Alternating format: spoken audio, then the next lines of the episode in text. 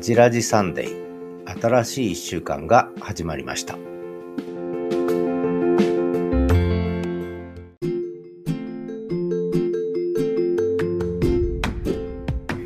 ハジラジサンデー今日は1月14日日曜日です、えー新年明けて2回目のシーズン4として2回目のハジラジサンデーとなります。まあ、ハジラジサンデーっていう名前に変えて2回目ですね。えーということなんですが、今日も最後までお聞きいただければと思いますが、今日は第1コーナー人生いろいろ、第2コーナー思い出の一曲、そして第3コーナーは北海道あれこれ、そして第4コーナー、ザ・東一郎散歩でお送りして参りたいと思います。えーっと、そうですね、北海道札幌、ようやく大雪になってきました。えー、おととい、昨日と、連日20センチずつぐらい降りましたかね。今日は雪の、なんだろう、積もり具合が50センチ以上になってましたね。50センチぐらい雪がもう積もって、えー私は今日も今朝も雪かき結構大変でしたけどやりましたが、昨日も2回雪かきして、えーちょっと雪かき本番を迎えた、えーそんな札幌です。で、ちょうど来月2月4からですかね。ちょうど1、2、3週間後ですね。あと3週間で札幌雪まつりウィンターフェスティバル、スノーフェスティバルですね。が始まります。えースノーフェスティバル、やっぱり国際的なんですね。海外のお客さんもたくさん見えるということで、私がやっている民泊にも、なんと2人の方が宿泊予約を Airb からしてくれたということで、えーそんなあー日曜日の朝ですけれども、今日も最後までお聞きいただければと思います。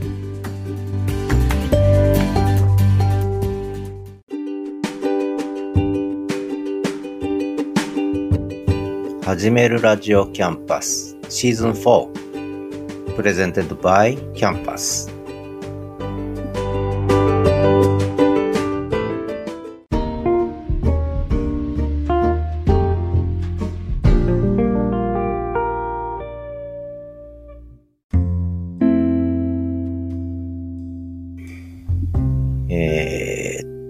人生いろいろですね。第1コーナー、人生いろいろのコーナーです。前回、ハジラジさんで第1回目はポ、60にして、60歳還暦にして、ポッドキャスターになると。まあ、そんな話をさせていただいたんですが、今日は何を喋ろうかなと思っててですね。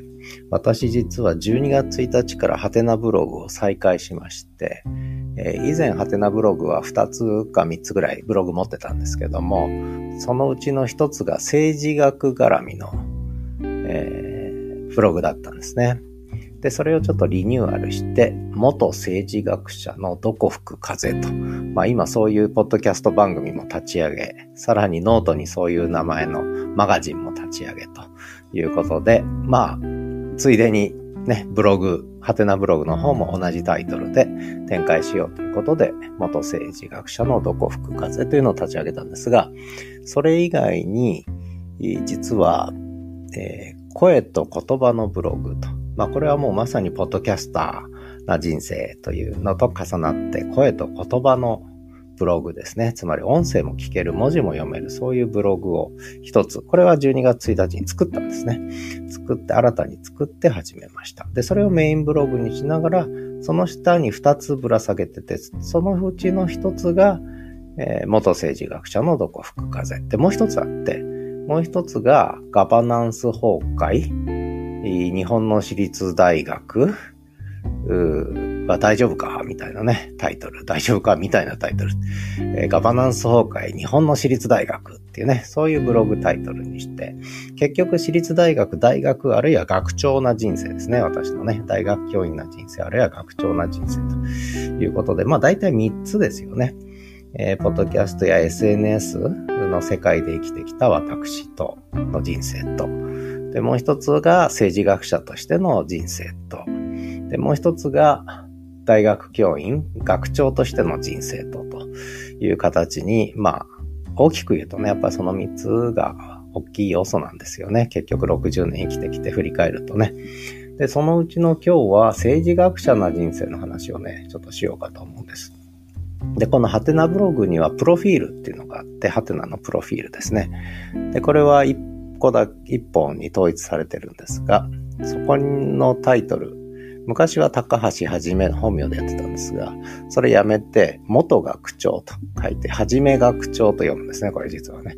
元学長と書いて、はじめ学長と読むということで、まあどうでもいい話ですけど、まあそういうタイトルにして、で、まあ元学長だったらまあ政治学者の方ももうあんまりちゃんとやってないし、元政治学者にしちゃえっていうことで、それで元政治学者のどこ吹く風と。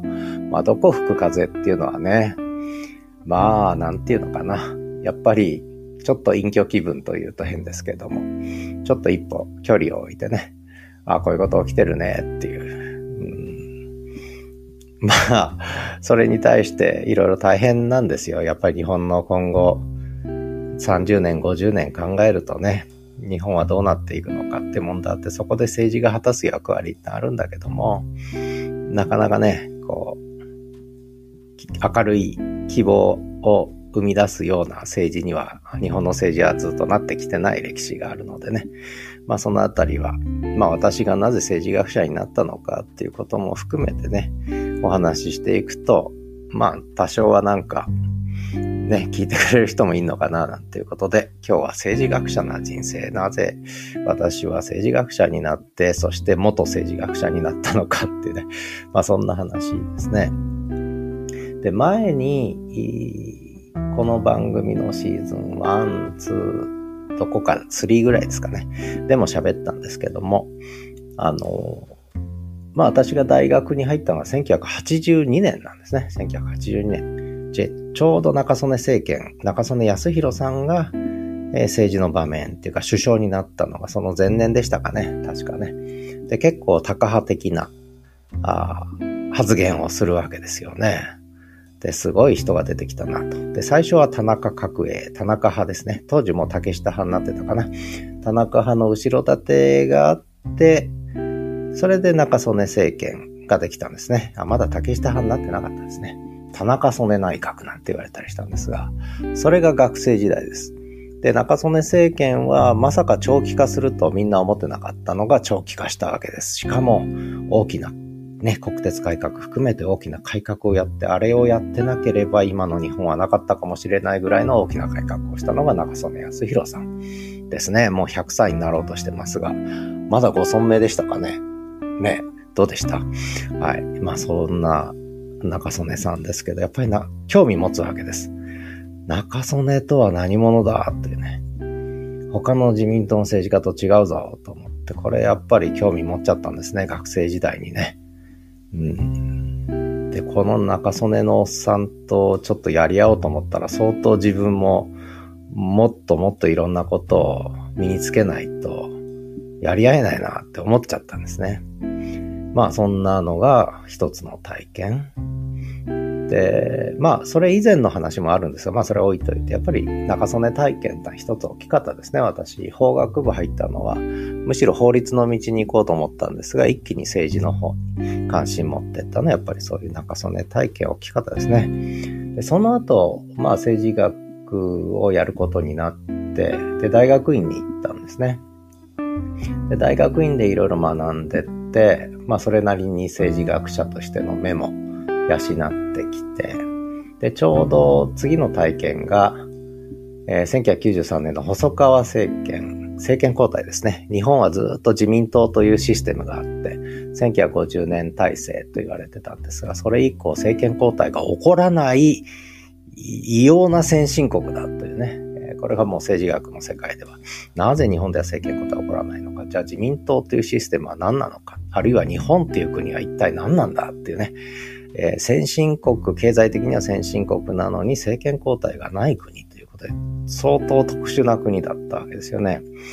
で、これをどう考えるのかと政治メカニズムとしても政治体制としてもどう考えるのかって結構ね政治学の中でやっぱり主たる研究対象だったわけです。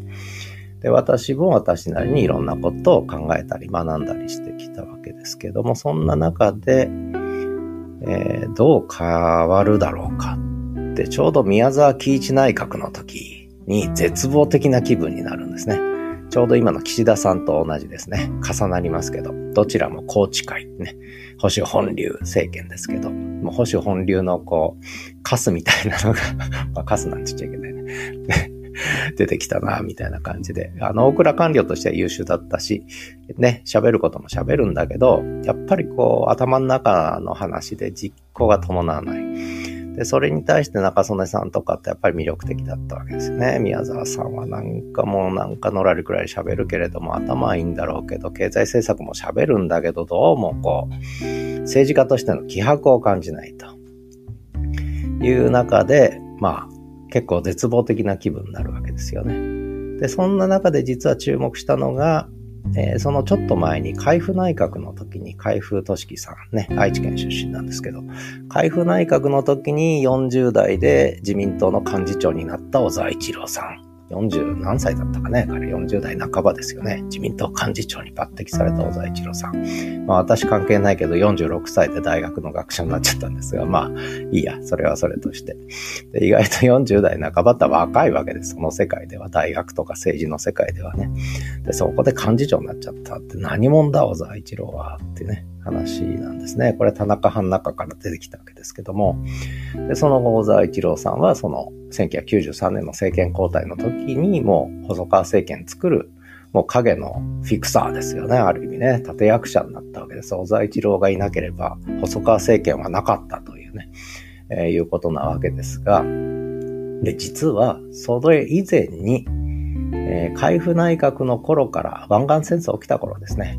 その時からやっぱり小沢さんの発言がすごく気になり始めて、すごい結構まともなこと言ってるかもしれないな、この人は、と思って、で、小沢一郎ウォッチングを始めたんですね。えー、で、小沢一郎本なんてもちょこちょこで始めたんですが、私、小沢一郎ウォッチングをもう毎日のようにしてたんですね、その頃ね。えー、1991年ぐらいですか？湾岸戦争。だからそのちょっと前ですね。えー、1990年か、もうちょっと前かな、小沢一郎ウォッチングを始めたら、これが政治がよく見える見える。えー、小沢一郎が今何を考え、次にどういう手を打つかとか、そういうスタイルで考えるわけですよね。えー、で、そうすると細川政権っていうか、1993年の総選挙終わった時に、俺が小沢だったらこう動くと細川さんのところに今頃行ってるなぁなんて思ってたら本当に行ってたというね。まあそんな話なんですが、えー、結構ね、あの、政治学って面白いですよ。あの、いろんな意味で面白いですね。で、今日は、まあ、そのちょっときっかけですけども、ちょうど岸田さんが今、宮崎一さんが、えー、最後を迎えた時のような感じで、ちょうど政治資金規正法の問題も出てきて、あの30年前にやり残した課題が今また復活して出てきたっていうこともそうですし、やっぱり30年前の因縁を感じるんですね。えー、なので、これは1993年の再来になるかもしれないみたいな状況にちょっとやっぱりなってきた中で、まあその話もね、またそのブログとか、あとポッドキャストでもね、あの話していこうとは思ってるんですが、面白くなってきたんでね、あの、話していこうかと思ってるんですが、私としてやっぱりそういう中曽根体験、そして小沢一郎体験ですね。えー、がやっぱり大きかったですね。政治学と言っていいのか、まあ、政局を見る目と言っていいのかね。政治を見る目っていうかな。やっぱり、その二人がまず大きかった。他にもいるんですけどね。まあ、そんなことをちょっと紹介しといて、えーまあそれからさらにね、なぜ元、元政治学者になってしまって元がつくようになっちゃったかなんて話はまたいずれしたいと思います。ということで今日の人生いろいろ私の政治学へ、えー、者になるにあたってちょっと日本の現実政治で影響を与えた政治家みたいな話になりましたけれども、まあなんかの参考になればと思います。ということで次は第2コーナー思い出の一曲です。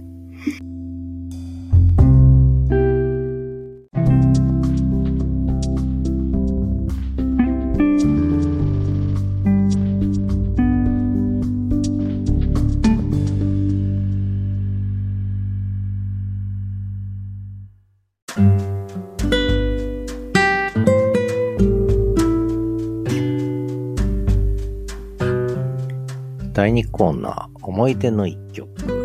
今日の思い出の一曲、まあ何にしようか悩んだんですけど、あの、まあテレビを見ていたら八代亜紀さんがね、亡くなったということで、八代亜紀さんは熊本の八代出身なんですかね。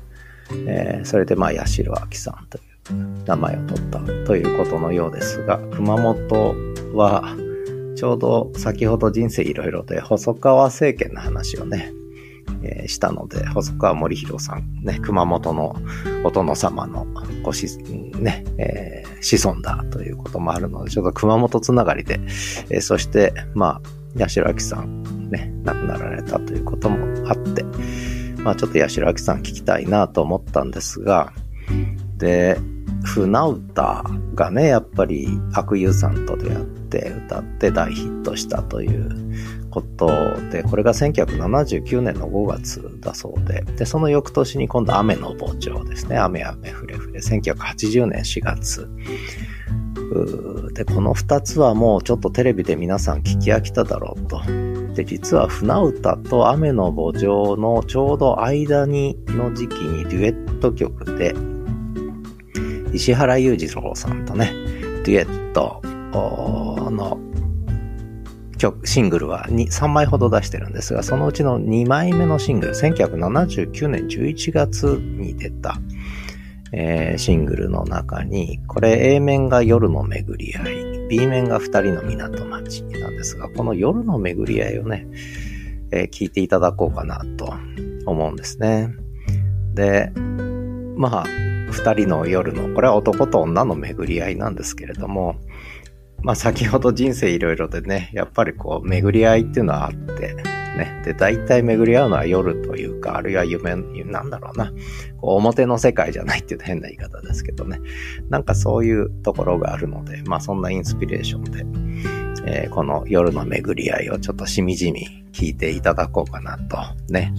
で、実は八代亜紀さんと直接お会いしたわけじゃないんだけども、私、札幌に引っ越してきてから、石原裕次郎記念館に行ったんですね、小樽にある。で、もう閉館になっちゃったんですが、閉館間際の、閉館が決まって閉館間際の石原裕次郎記念館に行ったんです。で、ついでに言うと私の Facebook のプロフィール写真とかあちこちで使ってる1963っていうのを指さしてる写真、プロフィール写真があるんですが、あの1963って私の生まれた年なんですが、実は市原裕次郎さんがあのヨットですね、えー、につけたのがその1963なんですよね、きっとね。で、えー、裕次郎記念館であれ撮ったんですね。で、そういうこともあって、えー、ちょっと石原裕次郎さんというインスピレーションなんですが、実はその石原裕次郎記念館がちょうど閉館する、間もなく閉館する間際に私が行った時に NHK が特集を組んでいて、その収録に来てたんですね。えー、ちょうど撮影してたんです。で、その時に実は八代亜紀さんが来てたんですね。そこに。え、石原裕次郎との思い出を語ってたって。これ、その後 NHK で放送されたんですけどね。それもちょっとだけ見ましたけども。ああ、あの時、俺もロビーにいたな、みたいなね。えー、そんな感じで、ちょっと八代亜紀さんとニアミスをしたという。で、しかもその場所が、石原裕次郎記念館閉館間際のね、でそして八代亜紀さんが、まあ、亡くなられたという、まあ、そんなことも含めてね、ちょっと、なんか繋がっちゃったんですね。えー、熊本県もそうですけども。そういうことで、で巡り合いもそうです。私が政治学に巡り合ったのもなんかの、巡り合いがあったわけだし、中曽根さんとか小沢さんとも直接は会ってないけど、やっぱりある意味、ね、空想の中で巡り合ってるわけで。まあ、そんなインスピレーションも含めて、石原裕次郎さんと八代亜紀さんのデュエット。1979年11月ですね。夜の巡り合い、お聴きください。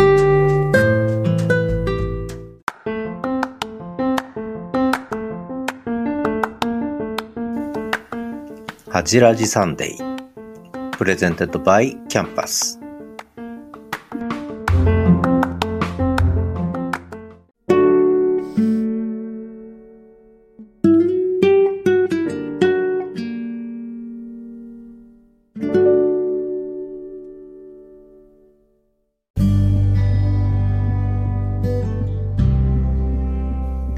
第3コーナー。海道あれこれですね。第3コーナー、北海道あれこれということで、前回は SNS あれこれを話させていただいたんですが、まあ、各週ですね。基本各週で。今週はま北海道あれこれかなと。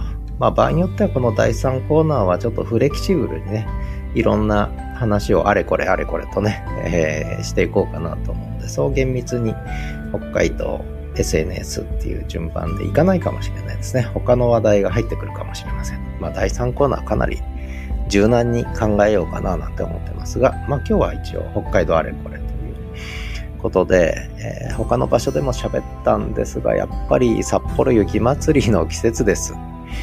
えー、札幌雪まつりの季節です。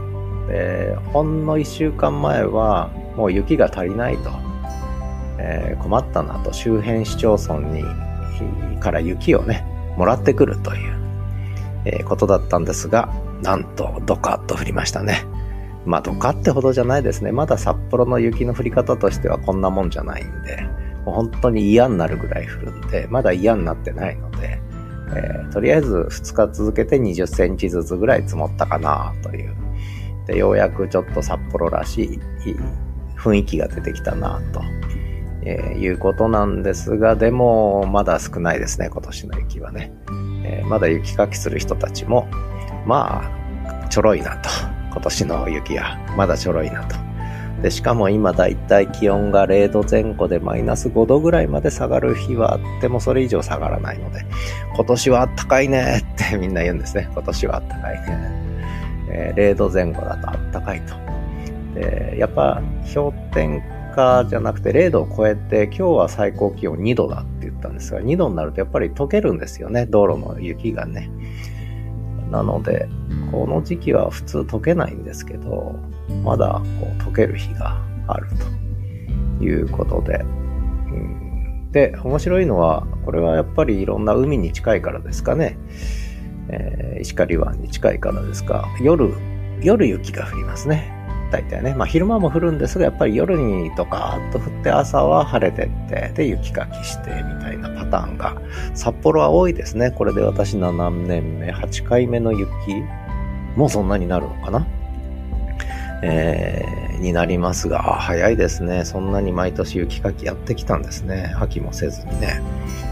えー、今日は雪かきをしました。なかなか雪祭りの話いきませんが、えー、家の前に雪の小山ができるんですが、去年は3メートルぐらいまで積み上がったんですね。今年はね、まだ1.5メートル。ようやく2メートルになるかなってぐらいですね。まだ車、ジムニー君の車の方が高いですね。で、今日は、ジムニー君の上に積み上がった、6、70センチ積み上がった雪を、えー、雪下ろしましたね。車のエンジンかけときながら、周りをこう削ってってね。で、ドカッ、ドカッとこう雪を落として、えー、雪かきをしました。まあそういった雪が資源になって雪祭りは成り立ってるんですね。だから雪が降らないと成り立たないのがこの札幌雪祭りということになるわけです。で、まあ私もそんな詳しい歴史知らないんですけど、まあ一度調べてみてもいいかもしれませんが、やっぱり観光客をね、冬の時期はもう夏は来るんだけども、冬に来ないと。で、なんとか冬にこう、お客さん、観光客呼びたいと。いうことで、でそれで、雪祭りというね、もう雪資源ですよね。これもうタダで降ってくるわけで、逆にその雪の処理にお金がかかるわけで、で、これをもう、まあ逆手にとってというかね、雪祭りが始まって、で、本当に、これは、ね、見たことある人はわかると思いますけれども、世界中の人が見たいと思うような、やっぱり雪の祭典ですよね。うん、まあぜひ本当に来てほしいなと思ってますけども。で、私の雪祭り体験は、まあ、どっかですでに喋ったので、まあ今更繰り返したくないんですが、まあ簡単に触れると、2017年の2月が最初の雪祭り、リアルで見た。やっぱ圧倒されましたね。うん、ああ、いいなぁと思ってね。で、それから2日間ぐらい雪祭り会場で美味しいものを食べたり、寒かったですけどね。で、当時はまだ滑りにくい靴を持ってなかった。あ、持ってたか、あの時は。すでに買ってたね。えー、買ってたんだ。1月に最初に札幌来て滑って転んで、あ、これはダメだと思って、えー、靴をその時に買ったのか、次来た時にすぐ買ったのかね、滑りに、滑りにくい靴を買いましたけども。で、それで雪祭りの会場で、ね、本当にのんびりと過ごしましたね。2017年の2月。4月からは札幌で仕事しなきゃと思いながらね。で、当時私まだ車の免許持ってなかったんで、ちょうど名古屋で自動車教習所に通ってたんですね。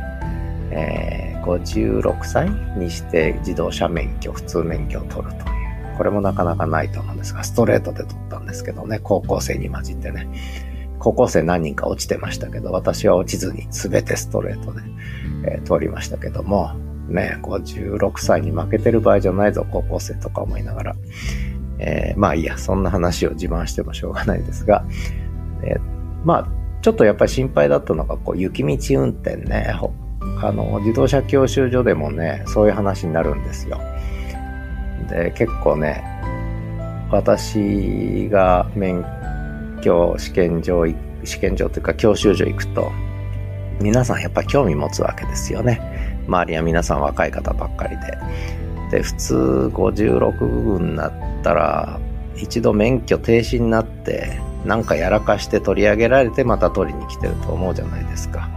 で、そうじゃなくて初めて取るんですっ、つったら、なんでですかってもう、教習所の先生、教員、教官たちがみんな興味を持って、え私のその、それこそ路上に乗り出すようになるともう、路上での指導よりも、むしろそっちの話に花が咲いちゃって、えー、運転中ずっとそういう、こう、なんだろう、私が教官にいろいろ質問されて、えー、大学に勤めてるんですか？お宅の学生さんもよく来ますよとか、えー、で、えー、学長さんなんですか？とかいろんな話をして、えー、北海道の話もまた出てきてね、で、なんで免許取るんですかいや、実は北海道に転勤っていうか、呼ばれちゃってって言って、別の大学で学長に来てくれって呼ばれちゃって、それでまあやっぱり北海道は、車持ってないと不自由だろうし、ね、車持ってればあっちこっち行けるしね、せっかくだから旅行もしたいし。で、その時に人にいつも車を運転してくれと。あるいは鉄道、公共交通機関だけで移動してたら、これやっぱり自由が利かない。時間も不自由になる。やっぱり免許いるなと。で、出張の時にもね、やっぱり運転手なんかつかないので、小さな大学の学長さんにはね、自分で行くしかないだろうと思ってたんで、もう免許をで、周りからは大反対されたんですが、まあ、で、一番心配だったのは、やっぱり雪道の運転ですよね。これはどうなるだろうって思いましたね、最初ね。で、最初に免許と、免許とを実際に取ったのは、名古屋で2月3月と自動車教習所通って、で、その頃ちょうど路上に出た頃に札幌雪まつりも見たので、で、また久しぶりに名古屋に戻って教習所行くと、えー、北海道どうでした？雪祭り見てきましたか？みたいな話になって、いや、よかったですよ、みたいな話を車運転しながら、えー、してたわけですけどね。まあ何やってたんだと思うんですけど、本当になんか教官たちはそっちの話が楽しいみたいで、えー、大変でしたけども。まあそれはそれとして、楽しかった思い出なんでいいんですが、まあとにかく雪道だけは気をつけてくださいって言われてね。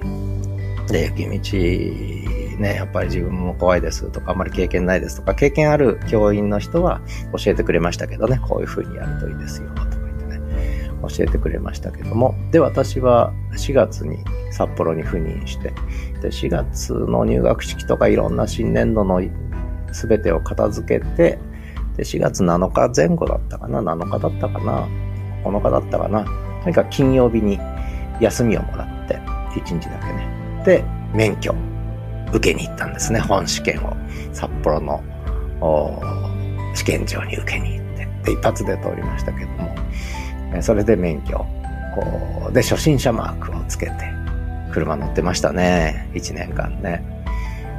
だから私の車デビューは4月なので、もう雪は溶けてたんですね。その時はね、その年は。で、5月のゴールデンウィークに北海道道南道の旅で、えー、ぐるーっとね、えー、函館から松前からぐるっと回って練習がてらね、えー、行ってきましたけども。で、それからもう週末の旅にはなるべく運転の練習も含めてあっちこっちの温泉とかね、出かけてましたね。まあそれで冬が来るわけですよ。一年巡り巡ってね。で、2月、1月か2月にジムニー買ったんですね。やっぱり雪道はジムニーじゃないとダメだと思ってジムニーを買って、えー、で、ジムニーに乗って、雪道を運転したんですね。これがね。あ、違うな。1年目じゃないな。2年目に買ったんかな、ジムニーは。1年目はまだレクサス乗ってたかな。一回滑ってね、怖かったですね。本当にね。え、まあ、そんな思い出で全然雪祭りの話になってないですね。自動車免許の話になっちゃいました。えー、北海道あれこれ。北海道では自転、自動車がやっぱり普通免許がいると。いうことで、56でも、えー、免許を取らなきゃいけなかったっていう、そういう話になっちゃいましたね。えー、そこで、まあ、雪祭りも、まあ、たまたま教習所に通ってる間に、えー、初めて見て感動して教習所の先生方にもお伝えしたと。まあ、そんな、えー、話になっちゃいました。北海道あれこれ。まあ、私の北海道転勤話の一つのエピソードとしての運転免許取得の話ですね。これノートにも記事書いたんですけどね。はい。まあそんなことで、北海道あれこれ、えー、よくわからない話になっちゃいましたけども、ここまでにしたいと思います。で、今週の一曲はやっぱり札幌雪まつりというと、私はこの曲を思い出しちゃうので、この曲を聴いてください。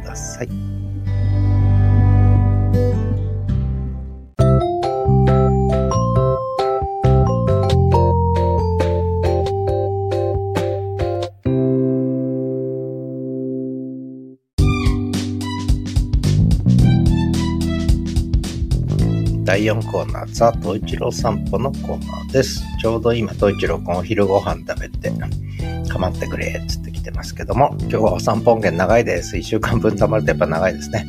1月7日の朝、遠吠えから始まります。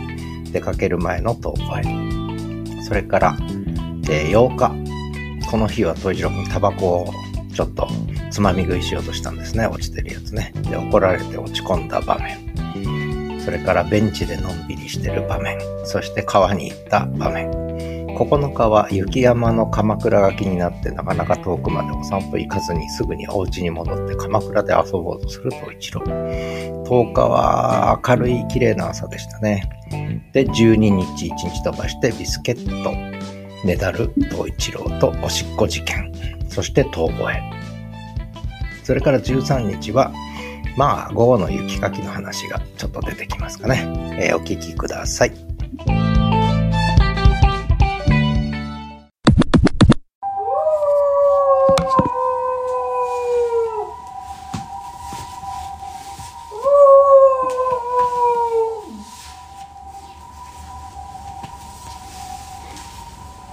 おしまい。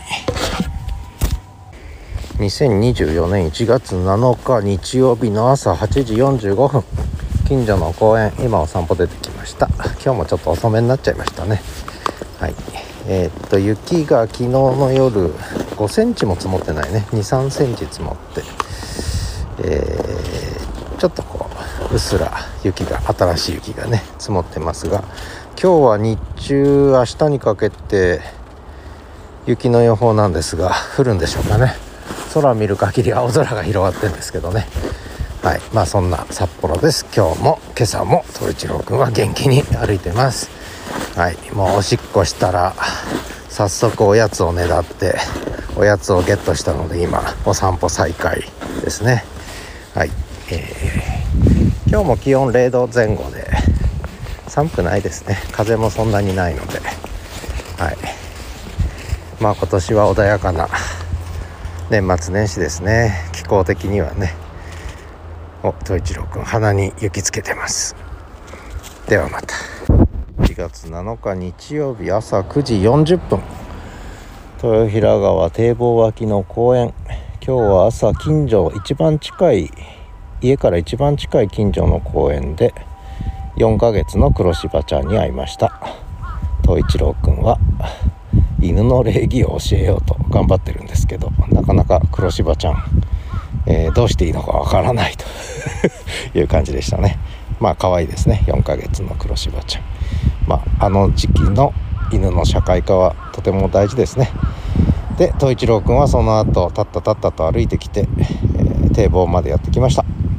で今ベンチの下で寝そべって誰か来ないかなと思ってるんですが今日は日曜日だし正月明けだし車は通るけど人はいないし犬もいないね。ワンコもいないね。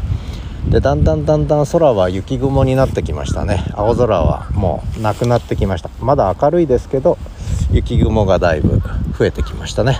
今日はだからこれから雪がパラね静かに降り続けるんじゃないかな明日にかけてね。そんな感じです。そんなに量は降りそうにないけどどうかな。分かりませんねこればっかりはね。えー、そんな静かな公園です。東一郎君おとなしいね。まだうんち出ないね今日ね。ということでではまた。落ちてるタバコの吸い殻を口に加えた東一郎。今怒ってもうおやつあげないと。言ってたらよこせと言ってますけど。おやつあげない。お前タバコ食べたでしょ。ダメだよ。あげない。そんな札幌ですが、えー、昨日から雪が降って今すねの真ん中ぐらいですね。足のすねの真ん中ぐらいまで積もって今も降ってますね。結構な密度で降ってます。すっかり雪かきの朝ですねこれね。まだまだ降りそうですね。えー、もう 雪の降る札幌の冬の景色にようやくなってきました。ねまだでもまだまだまだ降るね。まだ降るね。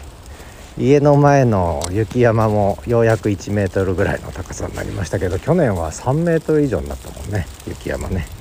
はいそんなことで怒られてると一郎くん雪が積もって雪の犬になってますが写真撮るね。ではまた。タバコ食べた子にあげません。なんでタバコ食べんのと一郎。ダメでしょタバコは二十歳になってからでしょダメだって言ってんでしょなんで食べたの？一郎くん下向いて落ち込んでます。もうビスケットあげないよ。タバコ食べる子にはビスケットあげないよ。落ち込んでます。スマホを鼻つんして手でちょんちょんやってそんなこと言わないでくれよと言ってます。あげない。タバコ食べた子にあげない。もうあげない。ビスケットあげない。反省しなさい。はい落ち込んでます。反省中。8日月曜日朝9時52分。公園のベンチで東一郎くんと2人雪の中佇んでます、えー、東一郎くんはぴったりくっついてねお座りするんですけど中堅東一郎。えー、雪がしんしん降ってますね。えー、雪が降る中2人で公園で老人と中堅が佇んでます。はい。そんな静かな正月7日明けの8日の朝でした。結構積もるね。今ちょうどすねの真ん中ぐらいまでやっぱり雪が来ましたね。腰ぐらいまで来るかな。どうかな。まあ今回はそこまでいかないかな。はい。静かに雪が降ってます。夜に向かって雪が降り積もると。なんかの歌詞だねこれは。ではまた。10時20分。河川敷に降りてきました。東一郎君はラッセル車のように雪のあぜ道を歩いてます。それでもお腹がつきそうですね。周りの雪はもうお腹の上まで来てますね。はいラッセルラッセル。歩け歩け。東一郎橋の下まで行っちゃうこれ。はい頑張れ頑張れ。橋の下まで歩くぞ。はい。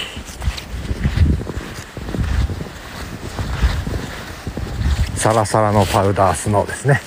気温はマイナス3度ぐらいなんでそんな寒くないんですがあぜ道でおしっこ。はい。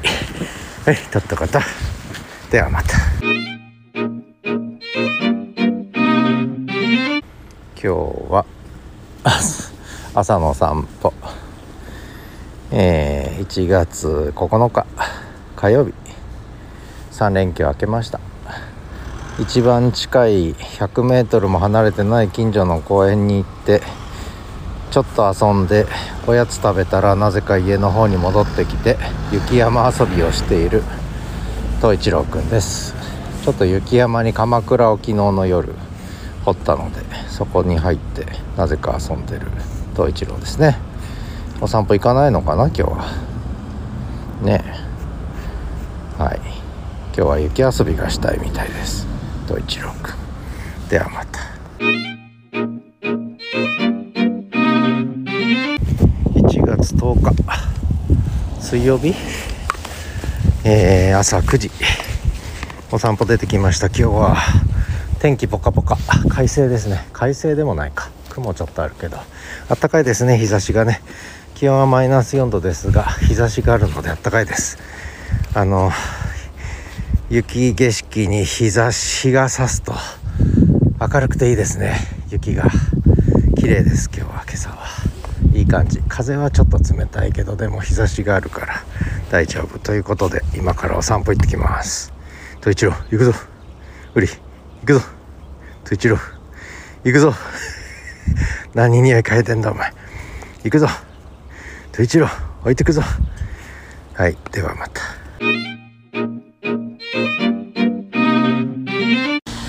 はいチケット食べる人。ちょっと待ってねこれ。マイクポケットに。食べんの？はい。お利口ちゃんだね。おさわりしてんの。はいどうぞ。はい。すごいねよだれだねお前。目やについてんじゃん目やに。一目目やに。はい取れた。はい。あおいちいねあおいちいねこっちも目やにはい。あと2つ。あお利口ちゃんだね。はいちいかはい。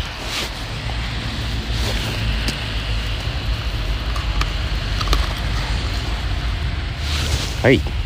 食べ終わり。もうおしまい。もうない。はい。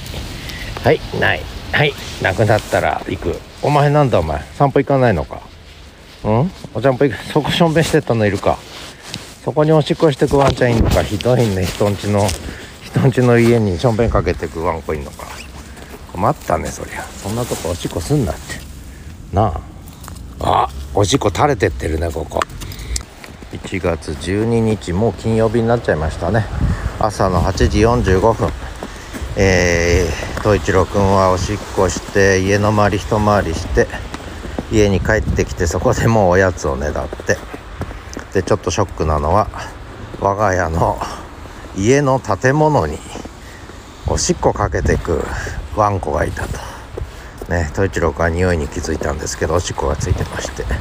まだ新しかったんですけどね。まあ犬も犬だけど飼い主がなんでそこでさせるかなっていうね。ちょっと常識外れてますね。もうちょっと人の家にかけるか普通。というまあいいや。この話やめとこう。ということで統一郎くんは元気にお散歩中。統一郎くんおしっこが右手にかかったみたいですね。右足に前足にね。はい。匂い嗅いでます。はい。ではまた。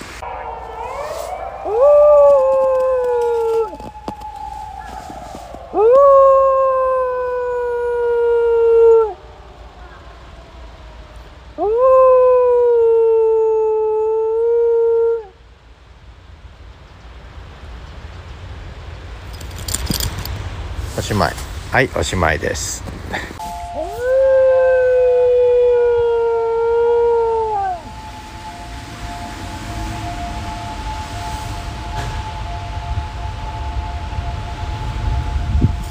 おしまい1月12日金曜日朝9時15分近所の公園で遊ぶだけでそれ以上お散歩行かない東一郎君。うんちが出ないんですね。うんちがね。昨日から出てないんですけどちょっと便秘気味かもしれませんね。えー、そんな札幌は今日今朝はちょっと暖かいですね。0度ぐらいなんですが道路の雪もちょっと溶けてますね。水になってますね。今年は本当雪少ないですね。はい。公園の雪もだいぶどうだろう。一時期すねすねの真ん中ぐらいまであったのがだいぶ沈んで今はどうでしょう。15センチあるかないかぐらいですかね。ちょっと雪少ないですね。いつもは腰ぐらいまで雪深くなるんですけど。お統一郎くんがゴロン始めました。かいいのかな。お風呂入れなきゃなお風呂。はい。ということでゴロンゴロン。今日はゴロンが多いね。3回目のゴロンですね。かゆいみたい。お風呂入れなきゃ。お風呂に反応すると一郎くんではまた。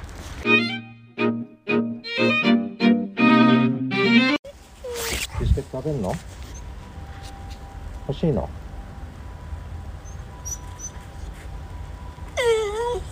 欲しいの？あげない。あげない。ビスケットあげない。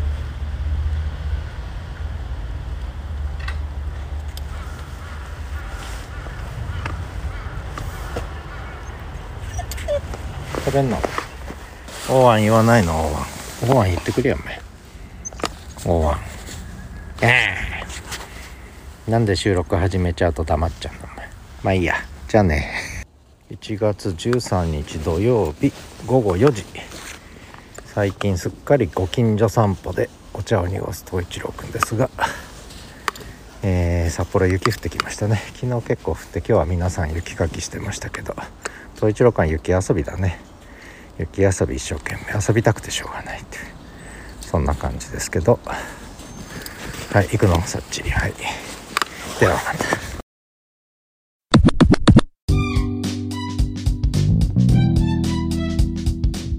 ということで、ちょっと長かったですが、東一郎のお散歩音源お聴きいただきました。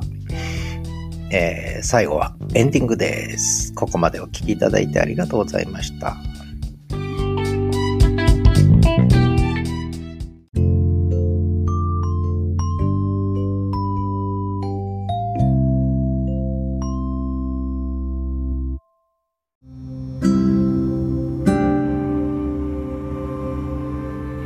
ハチラジサンデーシーズン42回目の放送、配信ですね。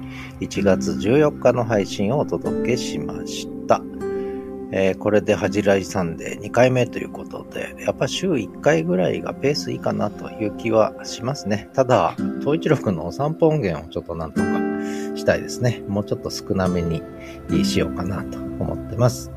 今日は人生いろいろで、えー、まあ私の政治学者な人生ね、えー、のちょっと話をしました。それから、結局北海道あれこれは運転免許の話になっちゃいましたね。あれ46歳、あ、56歳とか言ってますが、もうちょっと若かったですね。52歳ぐらいですね。52歳、50の手習いとか言ってたんですね。52歳ぐらいで運転免許取ったんですね。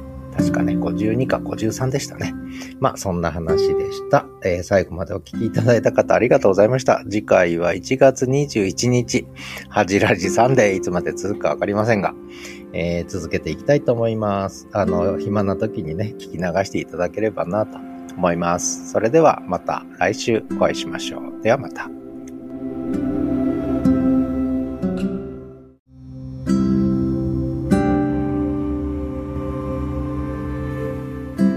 はじらじサンデー。プレゼンテッドバイキャンパス。